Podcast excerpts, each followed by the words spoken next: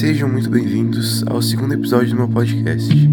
Hoje eu falarei sobre redes sociais, algoritmos e inteligência artificial. Hoje em dia é muito difícil de achar alguém que não usa nenhuma rede social, seja ela WhatsApp, Instagram, Facebook, Twitter, TikTok ou alguma outra. Mas o que são as redes sociais?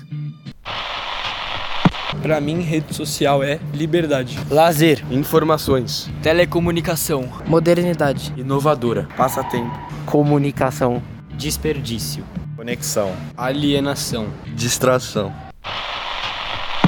Redes sociais são basicamente sites e aplicativos usados por pessoas e organizações que se conectam com clientes, familiares, amigos e pessoas que compartilham seus interesses em comum. A partir dessas plataformas, pessoas de diferentes lugares, regiões, podem acabar se conectando e compartilhando informações com outras pessoas de localidades diferentes. Hoje em dia, seja isso bom ou ruim, as redes sociais são uma grande fonte de informação, conhecimento e notícias, o que pode ajudar a manter a população conectada, mas também disseminar notícias falsas. Nos tempos atuais, as redes sociais não só ajudam na esfera pessoal, como ajudam também na empresarial, principalmente com o marketing, onde as redes sociais são um meio de conexão entre a empresa e a pessoa, ou seja, o possível cliente. E quando falamos de marketing, outro tema muito atrelado às redes sociais surge: os algoritmos, que interferem diretamente na hora em que navegamos na internet. Eu acho que eles interferem bastante porque eles facilitam muito as minhas buscas, de maneira que eles uh, agrupem os conteúdos que são mais do meu interesse nas, por exemplo, nas redes sociais, ou então uh, agrupem as coisas que eu mais busco no Google e assim eles fazem que as pesquisas sejam mais fáceis, que o conteúdo seja entregado mais rapidamente e por isso fica bem mais fácil de navegar na internet. Como hoje as redes sociais são uma poderosa ferramenta de análise do comportamento dos seus consumidores, será por meio de seus algoritmos que a identificação de interesses acontecerá. Os algoritmos são os responsáveis por determinar quais conteúdos e quais páginas aparecem primeiro para cada um de seus usuários, na famosa timeline ou linha do tempo em português. Os algoritmos não são nada mais nada menos do que um conjunto de regras e operações ordenadas que são destinadas à solução de um problema, e no caso que estamos tratando, o problema seria entregar um conteúdo que a pessoa consuma e procure nessas redes sociais. Hoje, o que sabemos sobre os algoritmos das redes sociais são puramente provenientes de testes feitos, porque as próprias redes sociais não revelam como eles funcionam.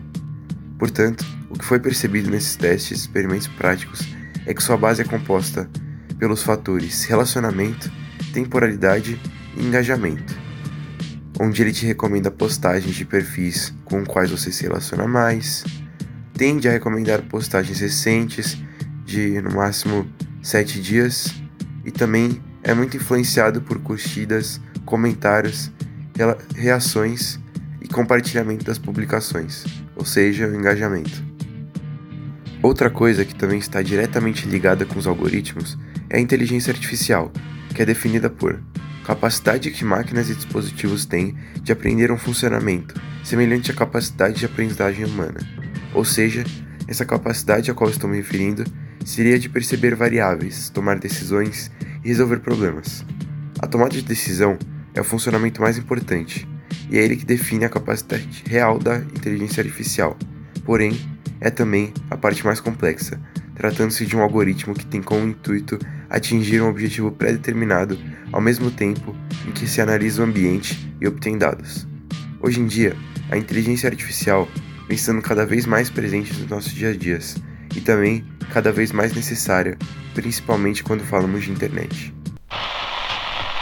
Na minha opinião, a inteligência artificial é uma ferramenta muito poderosa que consegue executar atividades repetitivas que está além das capacidades humanas. E eu não vejo nenhum problema nelas, para mim tudo depende de como elas são usadas. Elas podem ser tanto usadas para atividades que podem prejudicar os outros, mas na minha visão elas têm muito mais a ajudar e cooperar e fazer as atividades que auxiliam do que atrapalhar.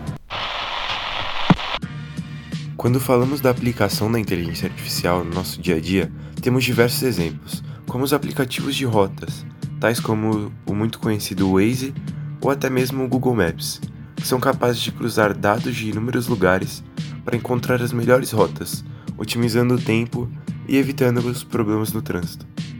Outro exemplo é o navegador do Google, que é o navegador mais utilizado hoje em dia. Você sabia que os resultados das buscas de diferentes pessoas são diferentes?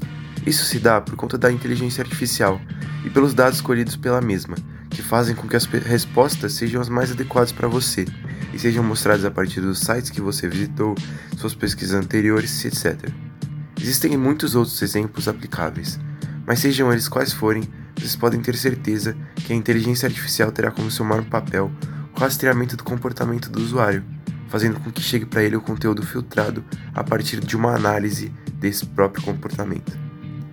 Após de tudo que foi falado sobre inteligência artificial, você pode estar pensando que a gente tem que se preocupar com essa inteligência artificial.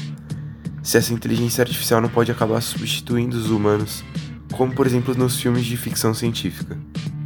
Porém, não é bem assim. As inteligências artificiais foram criadas pelo próprio humano, e sem humano, ela não tem finalidade de existir. Um exemplo disso é o famoso esporte mundial, o xadrez. No ano de 1996, o Deep Blue, um supercomputador e software criado especialmente para jogar xadrez, perdeu para o campeão mundial de xadrez Garry Kasparov. Porém, logo no ano seguinte, conseguiu vencer, o que evidencia que essa tecnologia aprende a partir do comportamento humano, não conseguindo existir sozinha. A multiplicidade da inteligência artificial é linear no seu comportamento programático e nunca alcançará a complexidade humana de reações, captura de estímulos e percepção. E sim, é possível afirmar que a inteligência artificial está avançando. O seu avanço daqui para frente vai ser algo natural, e não temos mais como interromper isso. Agora é só tirar proveito dessa nova tecnologia. E é sempre importante lembrar que a inteligência artificial precisa dos humanos.